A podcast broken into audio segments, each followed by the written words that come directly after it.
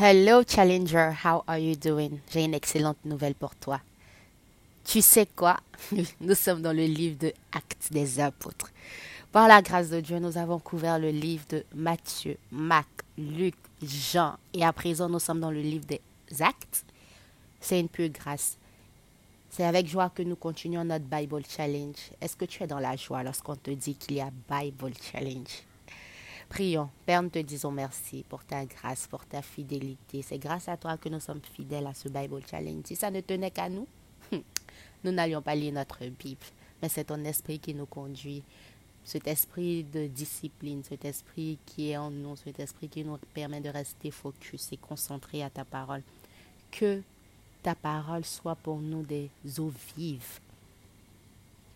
Que ta parole fleurisse en nous.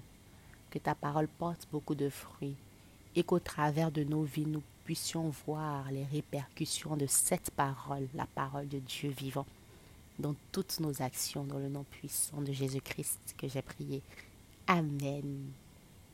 Bon retour à ce podcast Challenger. Dans le chapitre précédent, nous avons vu Jésus qui est mort, ressuscité, qui s'est montré à ses disciples nous avons vu Jésus et Pierre qui lui demandent M'aimes-tu? Si tu m'aimes, prends soin de mes brebis. Et nous avons vu que quand nous aimons Jésus, nous devons faire ce que Jésus a recommandé, de prendre soin de ses brebis. Aimes-tu Jésus? Aujourd'hui, nous parlerons du Saint-Esprit, le Saint-Esprit qui été promis aux apôtres, Jésus qui monte au ciel et la personne qui remplace Judas. Lisons. Cher Théophile, dans mon premier livre, j'ai raconté tout ce que Jésus a fait et enseigné dès le début, jusqu'au jour où il fut élevé au ciel. Avant d'y monter, il donna ses instructions par la puissance du Saint-Esprit à ceux qu'il avait choisis comme apôtres. En effet, après sa mort, c'est à eux qu'il se montra en leur prouvant de bien des manières qu'il était vivant. Après la mort de Jésus, il s'est montré à personne d'autre qu'à ses disciples, en leur montrant de toutes les manières qu'il est celui qu'il a dit qu'il allait être. Hmm. Est-ce que dans ta vie, Jésus te montre de toutes les manières qui il dit qu'il est vraiment pour toi? C'est important. Pendant quarante jours, il leur apparut et leur parla du royaume de Dieu.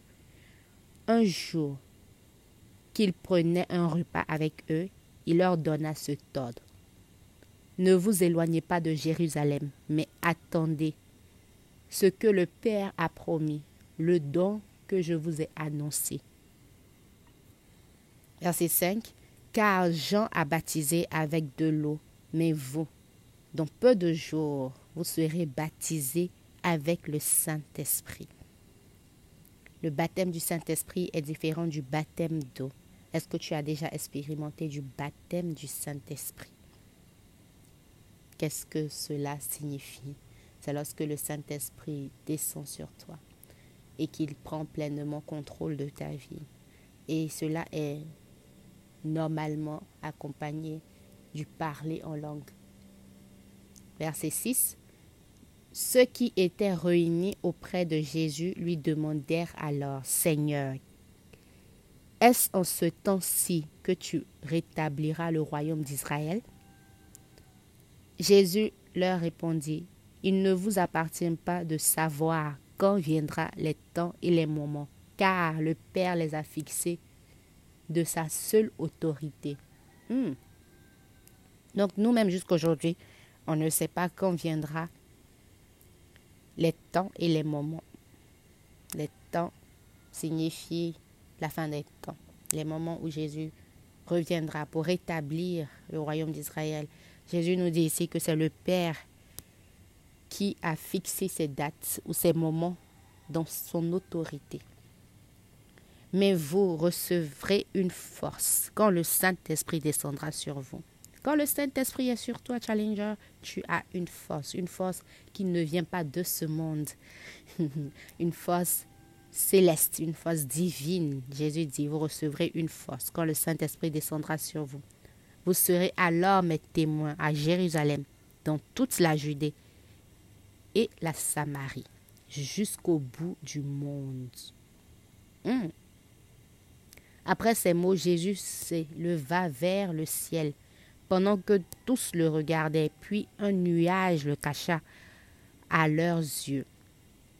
Il avait encore les regards fixés vers le ciel où Jésus s'élevait, quand deux hommes habillés en blanc se trouvaient tout à coup près d'eux, et leur dit Hommes de Galilée, pourquoi restez-vous là à regarder le ciel? Ce Jésus qui vous a été enlevé pour aller au ciel reviendra de la même manière que vous l'avez vu y partir. Hmm? Challenger. Ce verset nous apprend que ce Jésus, ce même Jésus qui vous a été enlevé pour aller au ciel, ça nous le savons, reviendra de la même manière que vous l'avez vu y partir. Nous savons que Jésus reviendra. La question est est-ce qu'on se prépare pour son retour? Dans tous les cas, il reviendra. On nous dit souvent que Jésus revient bientôt et on dit son bientôt là Mais ce qui est sur son bientôt d'aujourd'hui est plus proche que son bientôt d'hier. Est-ce que tu es d'accord avec moi? Donc il reviendra. Mais la question est, te prépares-tu pour son retour? À l'image des dix vierges, es-tu l'une des cinq vierges prévoyantes? Sensées Ou l'une des cinq insensées et non prévoyante, Challenger, le choix t'appartient. Dans tous les cas, il reviendra. Verset 12. Les apôtres retournèrent alors à Jérusalem depuis la colline qu'on appelle les monts des Oliviers. Cette colline se trouvait près de la ville, à environ une demi-heure de marche.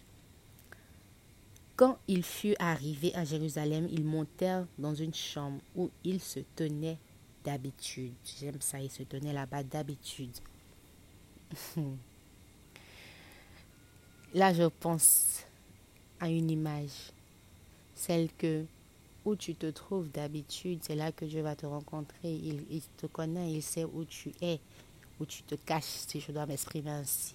La Bible dit ici, quand il fut arrivé à Jérusalem, il montait dans une, il montait dans la chambre où il se tenait d'habitude en haut d'une maison. Il y avait Pierre, Jean, Jacques et André, Philippe et Thomas, Barthélemy et Matthieu, Jacques le fils d'Alphée, Simon le nationaliste et Jude, le fils de Jacques. Tous ensemble, ils se réunissaient régulièrement pour prier, avec les femmes, avec Marie la mère de Jésus et avec les frères de Jésus. Ils se réunissaient régulièrement pour prier. Te réunis-tu régulièrement pour prier? Un de ces jours-là, les croyants réunis étaient au nombre d'environ 120 personnes. Pierre se leva au milieu d'eux et leur dit, Frères, il fallait que se réalise ce que le Saint-Esprit a annoncé dans l'Écriture, s'exprimant par l'intermédiaire de David, il y a parlé d'avance de Judas, devenu le guide de ceux qui arrêtèrent Jésus. Judas était l'un d'entre nous et il avait reçu sa part de notre mission avec l'argent qu'on lui a payé, avec l'argent qu'on lui paya pour son crime. Cet homme s'acheta un champ il y tomba la tête. La première. Son corps éclata par le milieu et tous ses intestins se répandirent. Hmm. On nous décrit ici la mort de Judas. Les habitants de Jérusalem ont appris ce fait, de sorte qu'ils ont appelé le chant, ce chant-là, dans leur langue, Hakeldama, c'est-à-dire chant du sang. Ah, voici ce qui est écrit dans le livre des psaumes, que sa maison soit abandonnée et que personne n'y habite. Et il est encore écrit qu'un autre prenne ses fonctions. Il faut donc qu'un homme se joigne à nous pour témoigner de la résurrection du Seigneur Jésus. Cet homme doit être l'un de ceux qui nous ont accompagner tout le temps. J'aime ça. On ne peut pas prendre un étranger, on ne peut pas prendre quelqu'un d'inconnu. On doit prendre un homme qui nous a accompagnés tout le temps que le Seigneur Jésus a parcouru le pays avec nous. Hmm. À partir d'un moment où Jean, à partir du moment où Jean l'a baptisé jusqu'au jour où il nous a été enlevé pour aller au ciel. Donc à partir du moment où Jésus a commencé à exercer son ministère, on parle de depuis le moment où Jean l'a baptisé jusqu'au jour où il est enlevé au ciel, quelqu'un qui les suivait de près. C'est cet homme-là qu'il faut prendre. Ce verset me fait penser à lorsqu'on veut choisir quelqu'un dans le ministère pour nous accompagner, pour nous épauler, pour nous aider, nous ressourcer, etc. Sur la base de ce principe, nous devons aussi choisir quelqu'un qui nous suit de près, qui est là, qui observe, qui peut-être ne fait pas partie de nous de façon directe ou de façon formelle, mais quelqu'un qui suit. C'est important. Ici, Pierre dit au verset 22. Cet homme doit être l'un de ceux que nous, qui nous ont accompagnés tout le temps, que le Seigneur Jésus a parcouru le pays avec nous, à partir du moment où Jean l'a baptisé jusqu'au jour où il nous a été enlevé pour aller au ciel. On proposera alors deux hommes. J'aime les options qui sont présentées. On proposera deux hommes. Joseph appelé Barsaba, surnommé aussi Justus et Matthias.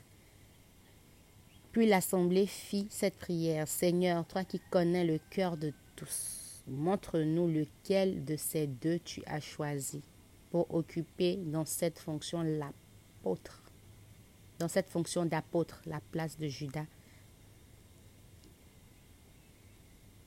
que Judas a quitté pour aller à celle qui lui revient.